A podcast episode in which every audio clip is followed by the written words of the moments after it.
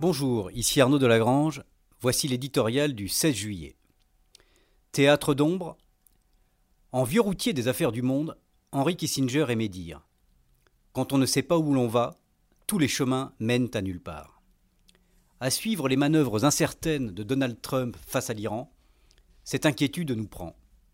Personne ne sait vraiment comment ce bras de fer va se terminer, ni si ce nulle part ne risque pas d'être la guerre.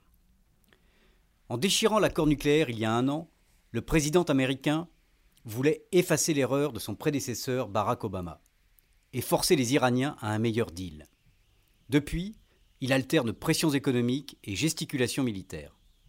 De fait, le rétablissement des sanctions américaines est un dur coup pour Téhéran, touché au portefeuille pétrolier.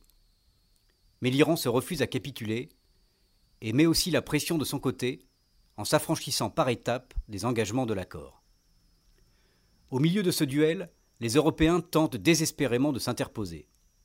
Ils cherchent une stratégie pour sauver l'accord et favoriser une désescalade.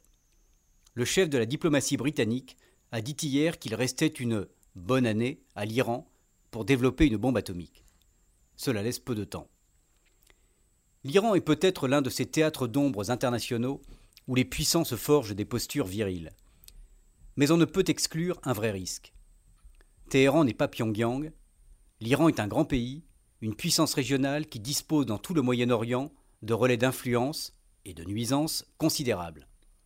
Des forces radicales y sont en embuscade et renforcées par cette tension, et d'autres acteurs comme Israël pourraient ne pas rester les bras croisés.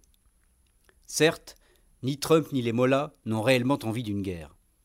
Mais l'histoire est pavée d'erreurs de calcul. Il faut espérer qu'Américains et Iraniens ont encore tous les paramètres bien en main.